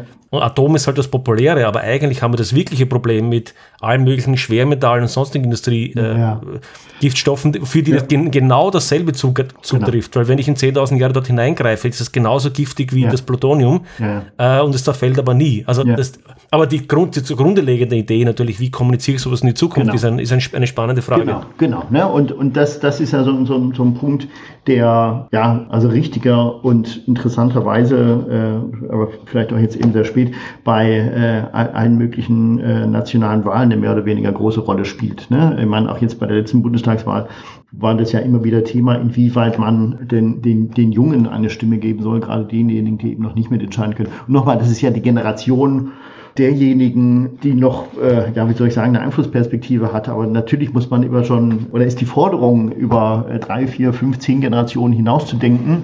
Äh, und das mit, mit all den Konsequenzen, die es hat und die, die damit einhergehen.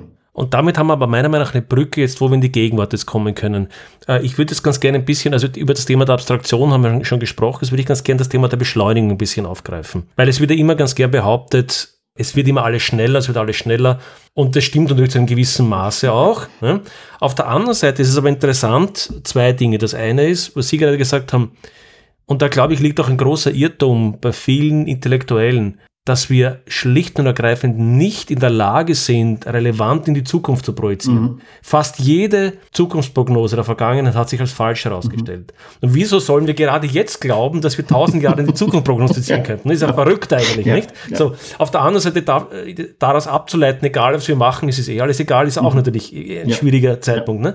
Aber um jetzt auf die Beschleunigung nochmal zu kommen, ich fand es sehr spannend, dass ein Aspekt, den Herfried Münkle immer wieder erwähnt, der immer auch manchmal zur Überraschung, er sagt irgendwie, Demokratie ist eine träge Maschinerie konzipiert, um Entscheidungen zu verlangsamen. Mhm. Also irgendwie haben wir da, finde ich, so, mhm. so, eine, so eine Gegenläufigkeit. Auf der einen mhm. Seite wird die Moderne als Beschleunigung wahrgenommen, mhm. auf der anderen Seite scheinen ja aber ganz wesentliche Erkenntnisse, Erkenntnisse, wesentliche ja, Punkte der Moderne ja gerade in der Beschleunigung zu liegen. Mhm. mhm. Weil wenn Sie heute im Zeitalter von Twitter ist das vielleicht schon ein bisschen anders, aber wenn Sie heute irgendwo von jemandem beschuldigt werden, werden Sie nicht in der Früh beschuldigt und am Nachmittag geköpft, ne? sondern da ist, zum Glück werden wir heute gar nicht mehr geköpft, nicht? aber Sie werden auch nicht äh, eingesperrt, ne? also Sie werden, zumindest gibt es ein mehrstufiges ja. Verfahren und so weiter. Das heißt, wir haben hier offensichtlich auch, auch in den politischen Verfahren, damit sind wir vielleicht auch wieder in der Zukunft, ja. auch die politischen Verfahren sind ja bewusst langsamer angelegt, so nach, so verstehe ich Münkler, ja. um eben so Schnellschüsse zu vermeiden, die dann eigentlich ja auch wieder schwer zu ertragen sind. Ja, ja, ja, ja. Ähm, und da würde ich vielleicht, auch wenn der Vergleichsmaßstab nicht so ganz hinhauen mag, aber würde ich vielleicht auch nochmal ganz an den Anfang des Gesprächs zurückkommen, weil Sie ja gefragt haben, wie, wie sah denn nur, also Entschuldigung, ich, verkürze jetzt Ihre Frage absichtlich, wie sah denn das Zeitverständnis vor dem 17. Jahrhundert aus? Und ich glaube, genauso wenig wie man von dem Zeitverständnis vor dem 17. Jahrhundert kann man von dem Zeitverständnis des frühen 21. Jahrhunderts oder äh, so ähnlich sprechen, sondern das Interessante ist und auch das Herausfordernde, und ich spreche hier auch als Historiker, das heißt auch das geschichtswissenschaftlich herausfordernde, das historiografisch herausfordernde, ist es zu beschreiben, wie denn eine Gegenwart aussieht, die mit diesen ganzen unterschiedlichen Zeitmodellen parallel zueinander hantiert. Und Sie haben jetzt ein ganz wichtiges Beispiel genannt. Nehmen wir mal die, die Trägheit oder Zähigkeit von Verwaltung, von Justiz, von Politik, von politischen Entscheidungsverfahren, was uns in unterschiedlichen Zusammenhängen im Alltag ja durchaus nerven kann. Man wartet wochenlang auf einen Termin, weil man seinen Ausweis verlängern möchte. Man möchte gerne eine Entscheidung, das dauert aber drei Wochen, weil der Personal mitsprechen muss und so weiter und so fort. Ne? Das heißt, man möchte da, dass es irgendwie zügiger und schneller geht und auch das ist ja ein permanentes Versprechen der Politik in Bürokratisierung. Verfahren sollen schneller laufen etc. pp. Auf der anderen Seite sind wir die, die gleichen Menschen, die in einer verantwortlichen Managementposition permanent dabei, damit beschäftigt sind, Verfahren zu beschleunigen und zu schnelleren Prozessen äh, zu kommen, die gleichen Menschen sind am Wochenende problemlos in der Lage, sich in ihr Segelboot zu setzen und mit einer Fortbewegungstechnik, die sich ja seit dem Mittelalter nicht großartig verändert hat, extrem gemütlich und absichtlich langsam über den See zu schippern oder so. Ne? Und dann zu entschleunigen, wie es heißt. Und das machen wir parallel zueinander. Und wichtig ist nicht, das gegeneinander auszuspielen, das gegeneinander auszuhebeln, sondern A, überhaupt mal zu beschreiben, wie diese Landschaft der Zeit, also ich fasse das unter dem, dem Kunstbegriff der Zeitschaft, also wie sieht sowas überhaupt aus, welche Zeiten, mit welchen Zeiten, mit welchen Zeitenmodellierungen auch arbeitet eigentlich eine Gegenwart parallel zueinander, das überhaupt erstmal zu beschreiben und in den Griff zu kriegen und dann eben auch auszuloten, wie wichtig es ist, diese unterschiedlichen Tempi und Rhythmen und so weiter zu haben und da auch Korrektive zu haben. Ich meine, man stelle sich tatsächlich vor, wir würden politische, gesellschaftliche, sonstige oder gar juristische Entscheidungen so schnell treffen, wie soziale Medien das tun. Und ich meine, die Beispiele, die Sie, Sie haben es gerade genannt, ne, irgendwie äh, ähm, vor zehn Minuten beschuldigt und jetzt schon geköpft. In den sozialen Medien passiert genau das. Also nicht mit dem Köpfen. Vor ein paar Jahren gab es so ein. Naja, wobei die Konsequenzen köpfen vielleicht nicht, aber wenn man sich ja, in Europa, Europa äh, richtig, Europa ja. ist da vielleicht noch ein bisschen harmlos, aber ja. es gibt speziell in den USA mehr als einen Fall, wo jemand einen halblustigen Witz gemacht hat genau. und das dazu geführt hat, dass ein Jobverlust war genau. und zwar möglicherweise sogar in sehr langer Zeit, in sehr langen Zeiträumen. Nicht? Ja, also dann, eben. dann haben sie die Fälle, dann suchen sie in Google nach Alexander Schatten. Das erste, was sie finden, ist vielleicht irgendeine Anschuldigung, die vor fünf Jahren einmal irgendjemand gemacht hat. Ne? Genau, genau, genau. Und die, äh, auch, auch da hat man ja dann schon wieder, nur bei diesem einen speziellen Beispiel, und wenn wir auch nur im Internet und nur bei den sozialen Medien bleiben, selbst da haben wir ja schon wieder zwei unterschiedliche Zahlmodellierungen, nämlich den aktuellen Fall und seine Erinnerungen gewissermaßen. Ne? Das bekommen sie dann nicht mehr gelöscht gewissermaßen. Ne? Das äh, in, Internet vergisst dann eben in der Tat nicht so schnell. Das, das wird dann also in der Tat auf Dauer gestellt und da ist, äh, ja eben finden sich schon die, die, diese unterschiedlichen Rhythmen. Aber gerade da ist es wichtig, da, darauf hinzuweisen, dass Verfahren Zeit brauchen. Und ich glaube, auch das ist etwas, was wir als Gegenwart lernen müssen. Also die ähm, Langsamkeit als Qualität gewissermaßen, was gar, nicht, was gar nicht so beliebt ist. Ne? Nee, es ist nicht sehr populär, damit macht man sich nicht unbedingt Freunde, das, das klingt dann irgendwie von vorgestern. Und deswegen, ich würde vielleicht auch nicht so sehr von Beschleunigung sprechen. Also die, die, das Beschleunigungsphänomen stimmt natürlich, auch das kann man quantitativ messen, das kann man objektiv beobachten. Äh, aber auch hier nochmal Perspektivenverzerrungen. Ich kann Ihnen die gleichen Sprüche aus dem 18., aus dem 15., aus dem 12. Jahrhundert bringen, die auch schon mal sagen, es wird immer schneller und, und musste das so sein. Worüber wir jetzt grinsen, aber nochmal, in 200 Jahren grinsen die uns auch, äh, was wir als Beschleunigung oder ungemein schnell empfunden haben. Ich meine, wir kennen ja alle diese Berichte aus den, von den ersten Eisenbahnfahrten aus den 1830er und 40er Jahren, ne, wo man gesundheitliche ähm, Konsequenzen befürchtet hat, weil Leute mit 35 Stundenkilometer durch die Landschaft gerast sind. die Bonbons gibt es. Also deswegen, ich würde vielleicht gar nicht so sehr von Beschleunigung sprechen, sondern eher das Phänomen der Ökonomisierung von Zeit mit ins Spiel bringen. Denn dass Zeit Geld ist, ist nun auch wahrlich kein Geheimnis, aber Zeit ist ja nun mal die Ressource, die sich eben nicht vermehren lässt. Selbst Raum lässt sich in gewisser Art und Weise vermehren und sei es durch Hochhäuser, ne, dass man einen Raum eben nutzt und ihn zumindest x-fach potenziert, indem man einfach 150 Stockwerke draufbaut. Dann hat man äh, auf die Art und Weise schon durchaus Raum gewonnen. Mit Zeit funktioniert das nicht, bis heute nicht. Wir haben eine begrenzte Lebenszeit, wir haben eine begrenzte Arbeitszeit und die, die kann man vielleicht optimieren an der einen oder anderen Stelle. Äh, aber man kann sie eben nur tatsächlich nicht, nicht vermehren. Und gerade aufgrund dieser Nichtvermehrbarkeit gibt es eben Phänomene, die wir als Beschleunigung fassen, nämlich Prozesse so zu organisieren, dass möglichst viele dieser Prozesse in möglichst wenig Zeiteinheiten untergebracht werden. Und das folgt natürlich einem ökonomischen Regime und äh, auch da die Rede dagegen, äh, gegen dieses ökonomische Regime ist sicherlich auch alt und nicht neu. Und das ist, glaube ich, schon eine Frage, die man sich auch mit Blick auf zukünftige Entwicklungen stellen muss, wie wir denn leben wollen, also wo die Lebensqualitäten sind. Auch dazu gibt es ja immer wieder Umfragen und immer mehr Menschen, die sagen, ich, ich brauche nicht mehr Geld, um glücklich zu sein. Ich wäre einfach froh, wenn ich mehr Zeit hätte. Also mehr Zeit für was anderes. Nämlich mehr Zeit, um aus der Maschinerie und so weiter rauszukommen. Also auch da Entschleunigung als ein Gut, das man eigentlich gerne hätte und das man nicht äh, ohne weiteres bekommen kann. Was Sie machen da ein ganz interessantes Fass auf, wenn ich das so sagen darf, und das ich es gar nicht gedacht hatte. Nämlich, der, der eine Aspekt ist, glaube ich, die Ökonomisierung und, die, und, und so weiter, das, was Sie gesagt haben. Es gibt noch einen zweiten Aspekt, der heute nämlich sehr stark jetzt unter dem Stichwort äh, des digitalen Humanismus diskutiert mhm. wird, mhm. nämlich, dass ja eben weil Zeit nicht vermehrbar ist, mhm. Aufmerksamkeit natürlich auch nicht vermehrbar ja, ist. Ja. Und gerade einer der großen Kritikpunkte an großen sozialen Netzwerken und, und, und digitalen Medien ist ja, dass sie alle möglichen Mechanismen ins Spiel bringen, die ja auch aus der, die aus der Psychologie, aus den Casinos und so weiter kommen, um ihre Aufmerksamkeit zu langen. Also ja. es geht eigentlich um einen Kampf um ihre Aufmerksamkeit, ja. nicht? Weil sie, genau. sie können sich, meinetwegen, wenn sie genug Geld haben, können sie sich zehn Ferraris kaufen. Nicht? Mhm. Sie können zwar immer nur einen fahren, aber sie können sich zehn kaufen. Ne?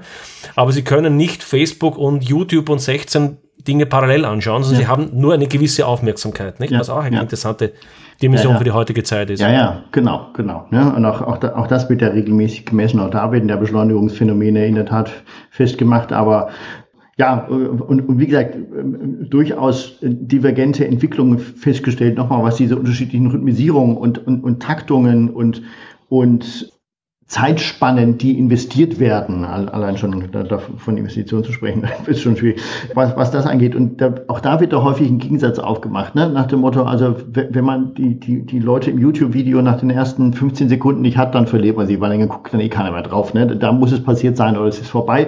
Und sich dann hinsetzen und, ich weiß nicht, die göttliche Komödie von Dante zu lesen und sich da durch mehrere tausend Verse zu arbeiten, wer, wer macht sowas dann noch, ne? über Tage und Wochen und so sowas sowas äh, hinweg. Äh, ich glaube aber eben gar nicht, dass man das eben in dem Sinne ausspielen muss gegeneinander, dass das sich ausschließende Mechanismen oder Kriterien sind, sondern es sind, glaube ich, eher Phänomene, die in unserem Alltag eben durchaus zusammenpassen. Ne? Man ist dann hektisch tagsüber bei der Arbeit oder hektisch im Konsum von sozialen Medien, investiert dann aber problemlos drei Stunden oder vier Stunden beim gemütlichen Kochen mit Freunden zu Hause, weil das dann die Art und Weise ist, da anders mit Zeit umzugehen. Wir planen irgendwie, versuchen das nächste Wochenende oder das nächste Jahr oder die nächsten zehn Jahre zu planen in, in unserer eigenen Lebensorganisation, machen uns aber gleichzeitig Sorgen darüber, was vielleicht in 200 Jahren noch sein könnte, obwohl mich das ja nicht betrifft. Ne? Äh, es gibt diesen schönen Satz von Hans Blumberg, dass, dass der, der Tod ja eine ganz wesentliche Freiheitsvoraussetzung ist, weil,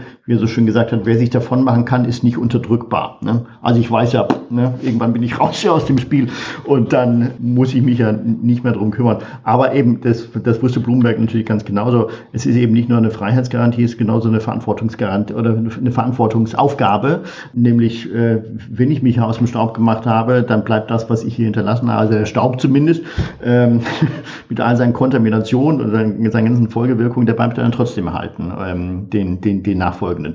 Also das tun wir eben selbstverständlich. Ne? Äh, das ist überhaupt gar kein Problem, da hier mal äh, in die Vergangenheit zu springen und vom gestrigen Abend zu erzählen, der schon nicht mehr wirklich ist oder von den eigenen, an den eigenen Großeltern zu denken oder sonst was und enorm schnell zu agieren, sich Zeit zu nehmen, Dinge zu entschleunigen, in die Zukunft hineinzuplanen. Das passiert permanent schon in jedem einzelnen Leben.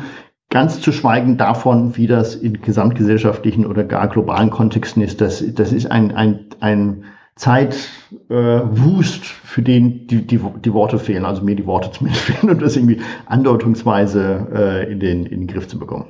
Also ich nehme das, das Positive, was ich mitnehme, ist, dass Sie sagen, es ist eigentlich möglich für uns mit unterschiedlichen Zeit. Ja Konstellationen zu agieren, ja. eigentlich. Hoffentlich drängen sich nicht manche zu sehr in den Vordergrund, aber im Grunde ist es möglich. Ja.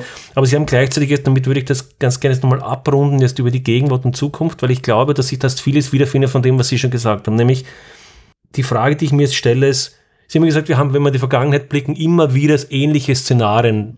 Das Alter ist irgendwie langsamer mhm. und dann, dann mhm. jetzt ist alles so schnell und so weiter. Diese Konstellationen finden sich immer wieder. In der heutigen Zeit habe ich das Gefühl, dass sie das im Grunde wieder ein bisschen wiederfindet. Ich, ich möchte wieder ein Zitat von Douglas Rushkoff bringen aus seinem Buch. Und er sagt, wenn das Ende des 20. Jahrhunderts als futuristisch charakterisiert werden könnte, dann wird das 20. Jahrhundert als präsent, also als gegenwartsorientiert mhm. mhm. äh, äh, ähm, charakterisiert sein.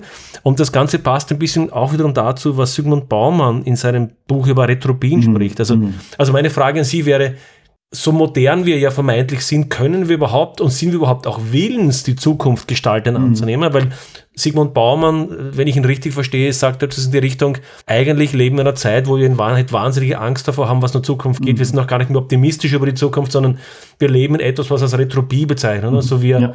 idealisieren die vielleicht in 1950er oder 1960er in einer Weise, wie sie nie waren, aber das ist irgendwie ist das idealisierte Bild und eigentlich wollen wir dort zurückgehen. Ja. Ja. Und wir haben irgendwie verloren den Mut und den Anspruch und die, und die Idee eigentlich, äh, in die Zukunft zu gehen ja. und, und das zu machen. Da würde mich interessieren, sehen Sie das? Wie sehen Sie das? Und vielleicht noch mit einer ergänzenden Frage, nämlich der Auflösung der Zukunft. Es gibt ja auch den anderen Trend. Es gibt ja auch diese Leute, die Singularisten und so weiter, die sagen, na, in ein paar Jahren werden wir uns eh in den Computer hochladen und dann gibt es eben diesen Tod auch nicht mehr, nicht? Und dann wäre das genau aufgelöst. Also es gibt irgendwie diese völlig für mich verrückten und über in keiner Weise zusammenpassenden Widersprüche. Ja, ja. Ja, äh, das ist ja vielleicht an sich schon ein Beleg dafür, allein diese widersprüchlichen Projektionen oder Gegenwartsbeschreibungen, wie selbstverständlich wir auch da mit sehr unterschiedlichen Zeitmodellierungen umgehen, bei dem man eben nicht eindeutig sagen kann, ja, stimmt oder ist völliger Blödsinn, sondern die haben durchaus was für sich oder man kann da durchaus Beispiele für finden, wenn man auch äh, sicherlich nicht als Globalbeschreibung ihnen zustimmen kann, weil die auch immer Gegenbeispiele dazu finden lassen. Ne? Aber mit, mit beidem kann ich sehr gut leben. Ich werde, wie gesagt, immer dann etwas, etwas nervös oder zucke etwas zurück, wenn es vermeintlich diese eine Generalformel gibt. Ne? ja, das 21. Jahrhundert wird auch präsentistisch sein, aber es wird nicht ausschließlich präsentistisch sein. Da, da würde ich jetzt mal die Hand für ins Feuer legen. Und sie ist auch retrotop oder nostalgisch. Also das, was, was äh, Sigmund Baumann, das Buch kenne ich auch über Retrotopie gesagt hat, was ich sehr pfiffig finde, also als Gegenbegriff zu Utopie natürlich, wird zurzeit auch intensiver diskutiert, auch in der Geschichtswissenschaft gerade intensiver diskutiert. Die Arbeit von Tobias Becker ist da äh, ganz prima unter äh, in der Nostalgie. Ne? Auch ich überlege gerade doch, ich glaube, das habe ich im Buch zum 17. Jahrhundert auch untergebracht. Ne? Ähm, Nostalgie auch so ein, ein Nee, stimmt gar nicht, habe ich nicht untergebracht. Ich versuche mir jetzt gerade mein eigenes Buch zu erinnern. Ist schon für mich zehn Jahre her, dass ich es geschrieben habe, deswegen habe ich nicht mal alle Details im Kopf. Aber auch Nostalgie, also der, der Begriff und das Konzept der Nostalgie ist ebenfalls im 17. Jahrhundert erfunden worden. Erstmals aufgekommen, ist äh, als, als medizinische Krankheit entworfen worden. Aber das, als Krankheit? Als Krankheit, ja, ja. Es ist von, von Medizinern entworfen worden. Äh, Leute sind auch angeblich daran gestorben an Nostalgie, nämlich an der Sehnsucht an einen Ort, den sie verloren haben. Ne? Und das gab auch Heilungsmethoden dafür, die dann, dann an, angebracht wurden. Vor allem Söldner soll das befallen haben, die eben an fremden Kriegsherren gedient haben und dann irgendwo unterwegs waren und dann solche Sehnsucht hatten nach Hause. Das heißt einem Nostalgie eigentlich, also nicht Sehnsucht nach einer früheren Zeit, sondern Sehnsucht nach dem Ort, den man verlassen hat, äh, dass sie tatsächlich daran gestorben sein sollen, angeblich. Und das ist äh, relativ lange auch medizinisch diskutiert worden, bis im 19. Jahrhundert. Ende des 19. Jahrhunderts ist das dann erst als offizielle Krankheit gewissermaßen gestrichen worden. Gab es dann nicht mehr. Also ähnlich wie später Neurasthenie und, und äh, so ähnliche Dinge. Monostolalgie gehört tatsächlich auch dazu. Und seither ist es nur noch ein kulturelles Phänomen, aber nichtsdestoweniger einflussreich. Gut, zu, zurück zum Punkt. Das sind alles passende Gegenwartsbeschreibungen, ja, aber nochmal nicht in der Ausschließlichkeit. Und es gibt eben auch, bleiben wir bei Silicon Valley, natürlich extrem utopische und extrem zukunftsgerichtete Modellierungen menschlichen Daseins in einer Zukunft von Kryokonservierung bis zu äh, äh Lebenszeitverlängerung oder sonstigen mal allem möglichen wird da, wird da gebastelt und gearbeitet und, und untersucht, wie die Welt der Zukunft tatsächlich aussehen sollte. Aber ist das, nicht eine, ist, das nicht eine, ist das nicht eine Aufgabe eigentlich, eine Selbstaufgabe vor der Zukunft, wenn ich die These habe, dass ich mich einfrieren lasse und damit quasi alle Grenzen überschreite oder dass ich mein Gehirn hochlade, davon mal abgesehen, dass ich das für völligen Unsinn halte, weil, da, weil sie sind nicht mehr der Mensch, ihr Gehirn, sie, ja, ihr ja. Gehirn ist nicht der Mensch. Aber gut, ja. Äh, sei es wie sei, nehmen wir mal an, es, es, es wäre so, dann würde, dann ist das doch eigentlich, mir scheint das fast eher wie eine Aufgabe dessen zu sein, gestaltend wirken zu wollen, sondern ah, ich flüchte mich einfach in, ja. in, die, in eine Ewigkeit, in eine vermeintlich, ja, ja. oder? Ja, ja, ja, genau. Ja, ich meine, es ist, äh, also ich muss sagen, ich kann das auch nicht so ganz ernst nehmen. Ich finde das als Phänomen interessant. Äh, ich hab, also kann das als ernsthaftes, kulturelles, politisches, soziales Phänomen nicht so, nicht so wahnsinnig ernst nehmen, weil ich nicht glaube, dass das A zur technischen Reife kommt, aber selbst wenn es zur technischen Reife käme, ich glaube nicht, dass ich das, äh, dass ich das durchsetzen würde. Es erinnert mich aber sehr stark an wiederum sehr vormoderne Diskussionen.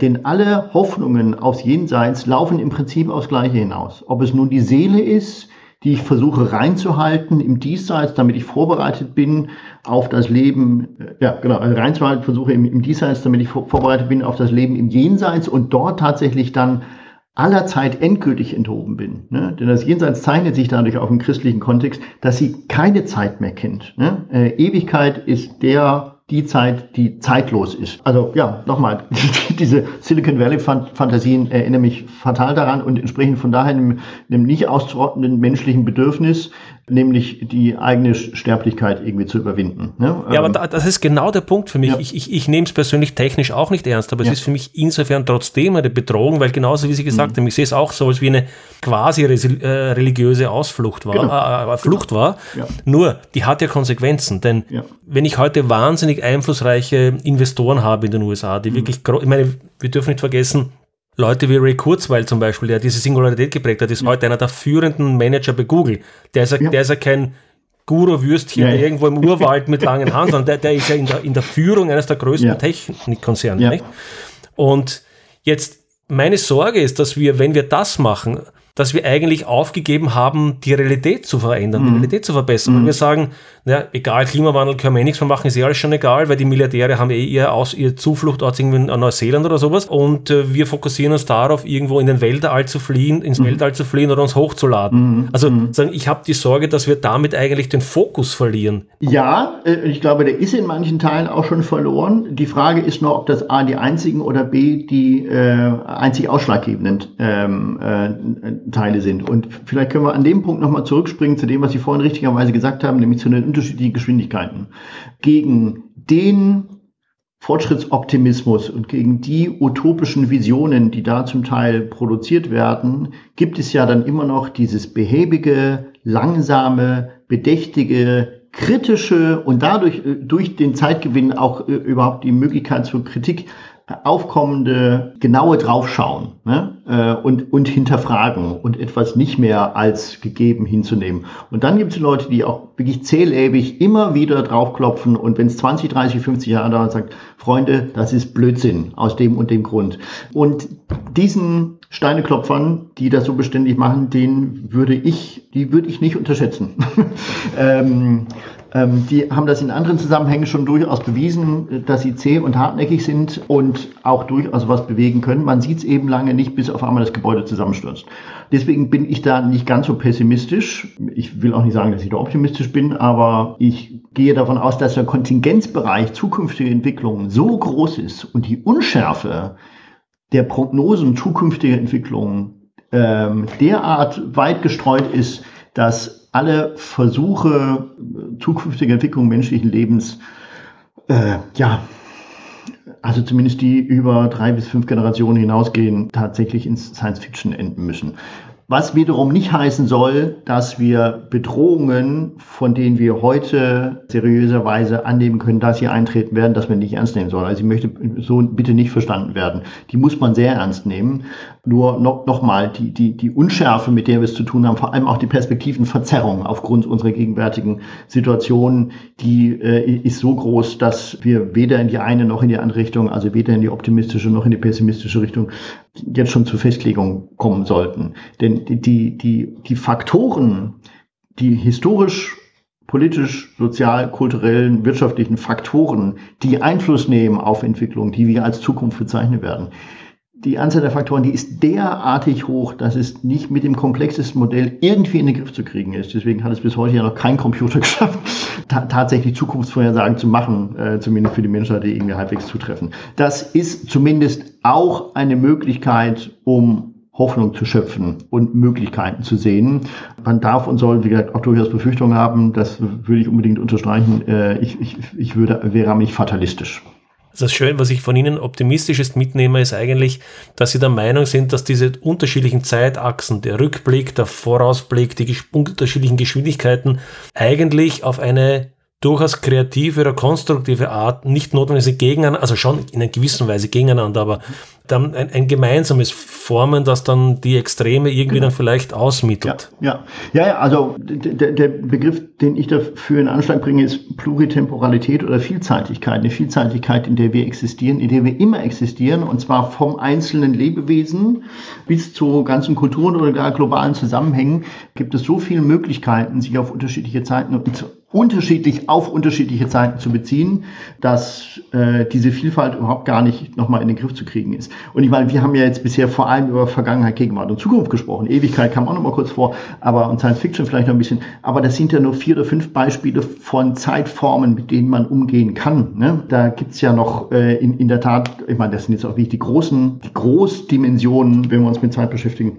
Aber daneben geht es ja natürlich noch, noch, noch ungemein mehr. Ich meine, wir haben von Beschleunigung gesprochen, von Arbeitszeiten, von Freizeiten, äh, von Entschleunigung und ähnliches. Aber alles das sind Zeitformen, mit denen wir, wie gesagt, vermeintlich selbstverständlich umgehen. Und darin, in dieser Vielfalt, äh, in dieser täglich gelebten und selbstverständlichen Vielfalt, steckt Potenzial, da stecken auch Gefahren drin. Wir haben jetzt so ein klein bisschen den, den, den Faden der, der Nostalgie und des Präsentismus und so weiter aus dem Auge verloren. Da stecken auch Gefahren drin, wenn äh, bestimmte Zeitformen zu dominant werden und zum Beispiel, äh, ich möchte den Punkt vielleicht noch zumindest noch mal kurz erwähnt haben, wenn zum Beispiel Zukunftshoffnungen oder auch die, die Gedankenmöglichkeit der Zukunftsbeeinflussung verloren gehen, weil man den Eindruck hat, es ist ohnehin schon alles vorbei also die, die Popularität apokalyptischen Denkens ist ja kein Zufall, auch als kulturelles Phänomen, dass das so äh, also nicht austrotten ist, ne? die, die Idee, äh, dass der Weltuntergang irgendwie bevorsteht. Und in, insofern muss man solche Dominanzen in, in diesem Haushalt an, an, an Vielseitigkeit, die muss man schon wirklich ernst nehmen und auch in der Tat sehr ernst beobachten. Aber auch da, so ein klein bisschen Gelassenheit kann man vielleicht dann aufbringen. Also ich, ich glaube, das ist so eine, so eine Berufskrankheit von historisch arbeitenden Menschen äh, Gelassenheit dadurch zu gewinnen, dass man einfach mal kurz zurückblickt und sagt, boah, habe hab ich auch schon mal gesehen. also gerade was apokalyptisches Denken angeht, das äh, ist etwas, was in der Tat nicht ausrottbar ist. Und auch das eine, eine Kontinuität die ja die Moderne so, so ein bisschen ad absurdum führt, ne? weil da äh, in der Tat ein sehr magisches, tief religiöses Wissen äh, oder eine tief religiöse Überzeugung eigentlich sehr unproblematisch mit in die Moderne nicht nur weitergetragen wurde, sondern weiter sehr dominant geblieben ist. An der Stelle vielleicht noch so ein Argument von Hans Blumberg, der auch mal gemeint hat, warum ist Apokalypse eigentlich nicht ausrottbar? Warum ist der Weltuntergang immer präsent?